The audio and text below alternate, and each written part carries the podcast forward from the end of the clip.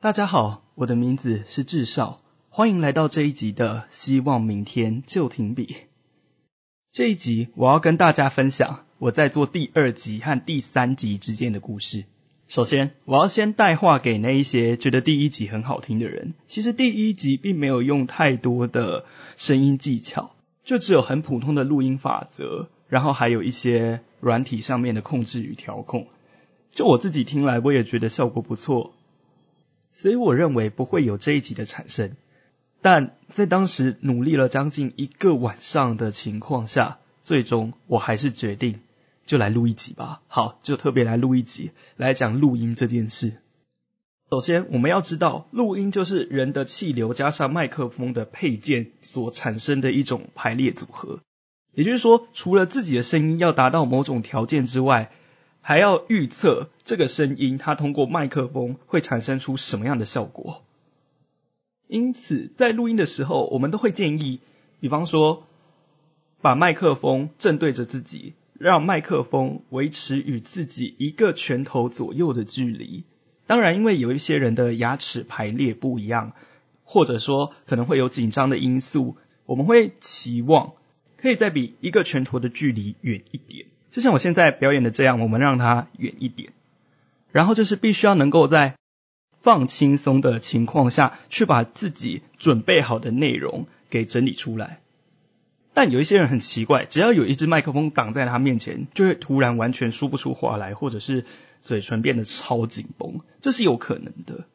也有一些人觉得自己的声音很难听，平常我的声音明明很好听啊，为什么经过了麦克风就会完全不一样？问题点在于，我们产生出来的对自己的认知，往往和别人对我们产生的认知是有出入的，所以感受会不同。也因着这样，我们平常没有录音的时候，我们都应该好好的去了解我们自己的感受。什么意思？意思就是说，我们必须要确认我们自己的五感，尤其是听觉，到底是不是能够在最佳的状态。我举个例子，假设你是一个爱戴耳机的人。最近常走在路上，我看到很多人，他们可能是很喜欢一边跑步一边戴耳机的，也有可能是为了耍酷、装潮流才会去戴耳机。但有没有想过，他们听的那些音乐，其实都是录音师，其实都是声音工程师，他们经过后续的声音加工才产生的作品。也就是说，当我们的耳朵一直习惯听这种二次加工声音的时候，我们就会把它奉为圭臬，好像。它才是唯一的准则。自然，我们听到其他的东西，我们就会觉得很怪。我们会觉得，也许这东西跟我以往认知的不同，但它就是不能够打动我的心。我们可能会有这种感受。所以，平常我会做的事情，就是我会到附近，也许附近的学校、公园，或者是人来人往的街道上，我会去听人们在那边叽叽喳喳说什么，或者是我会去听车子的声音、鸟的声音、动物的声音，让自己可以认识真正的声音。到底是什么样子，也让自己的耳朵建立正确的感官与认知。因为我很清楚，一旦踏入了录音室或是关上房间的门，所听到的东西就一定会是二次加工。而在监听的时候，我们一定会有耳机，因为以电脑的设备来讲，它最主要的功能就是能够把声音给播出。那我们在用耳机的时候，有分左耳跟右耳。现在问题来了。你会用哪一只耳朵来监听？你会用左耳还是右耳，还是两只耳朵？在我录制第二集和第三集之间的问题就是，往往我的耳朵会产生误判，我的耳朵会不自觉的听见嘣嘣嘣嘣嘣嘣嘣的声音。这种声音它算是喷麦吗？或者是它算是一种耳膜震动？和一般的喷麦爆麦可能又不太一样。所以有一点麻烦。我曾经去录音室进修的时候，也碰过类似的问题。我觉得我不管怎么录，录音师都会告诉我说：“哎，有喷麦哦，有爆麦哦。”就后来我仔细去听，我才知道，在被比较好的喇叭播放出来的情况下，的确是会有蹦蹦蹦蹦蹦的声音。当时我一直很困扰，我在监听我自己作品的时候，我发现，糟糕，我是不是又面临到和以前一样的问题？我认为它是一个硬伤，因为会直接影响到戴耳机的人听这个作品的感受。我花了一个晚上的时间，做了很多研究，想要去解决这个问题。据我研究的成果，我发现人的左耳和右耳神经分布是不同的。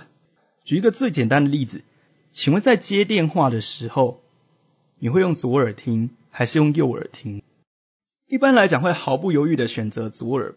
因为右半边这个时候可能要拿纸笔写字，右半边就无暇顾及。可是，当我们今天左耳的声音没有办法很清楚的时候，会下意识的把那一只话筒移转到右耳，然后再跟电话里的人说：“哎，不好意思，刚刚讲不清楚，可以请您再说一次吗？”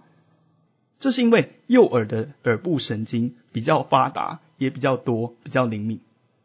也就是说，右耳的目的是用来接收外部的声音，那左耳的目的是什么？那个时候我发疯似的去翻阅各种文章，还把声音软体熟知的功能全部按过一遍，就产生了第三集，也就是声音有一点半成品的作品。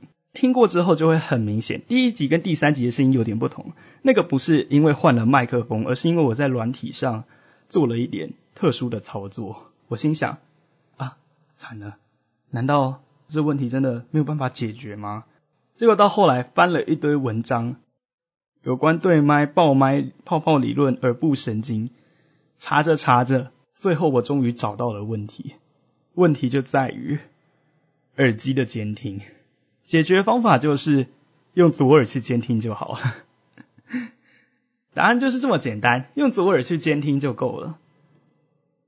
就连专业的配音员，在电容麦克风面前用声音装神弄鬼的专业配音员。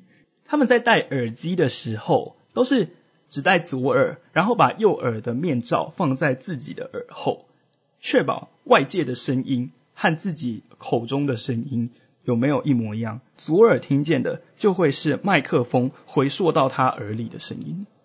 有些人会觉得奇怪，一旦这样子表演，我等于是我听见了自己的声音，然后我另外一只耳朵听见的是麦克风加工过的声音。左耳并不是帮助说我这个声音它到底播出来有多美，左耳要检查自己有没有喷麦、爆麦、爆音。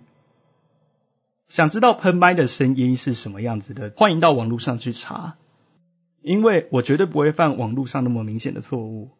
找出了自己耳机的问题点，接下来还有一个问题：如果今天的问题出在耳朵怎么办？当时听见自己的作品疑似有蹦蹦蹦。蹦蹦蹦蹦的时候，我心里想：糟糕，难道是因为我的耳朵有问题吗？不会吧，我才录了几集就已经有问题了吗？在这里与大家再分享一个名词，叫做听觉疲劳，就像是电脑盯着荧幕看太久，会觉得眼睛很干。我们的耳朵在听这些音讯的时候，它接受到的是来自外界的电流，而当这些电流的频率长期的去干扰自己的耳神经的时候，就会产生震动。右耳的耳神经又特别的灵敏，可是当一旦自己切换到左耳，或者是重新播放几次之后，会发现奇怪，这明明就完全没有问题啊！那这样的话，我到底是要怎么修？其实最好的做法就是把电脑关掉，然后去睡觉，因为这么做才可以去保护自己的耳神经，让它再重新建立对外界声音的认知。这时候可能会有人问：至少你在第一集的时候就应该要察觉这个问题了，你怎么会到第四集？你怎么会到现在才开始探讨这件事情呢？这是因为在第一集监听的时候，我只开了左耳。我们这一集就到这里，我们下集再见。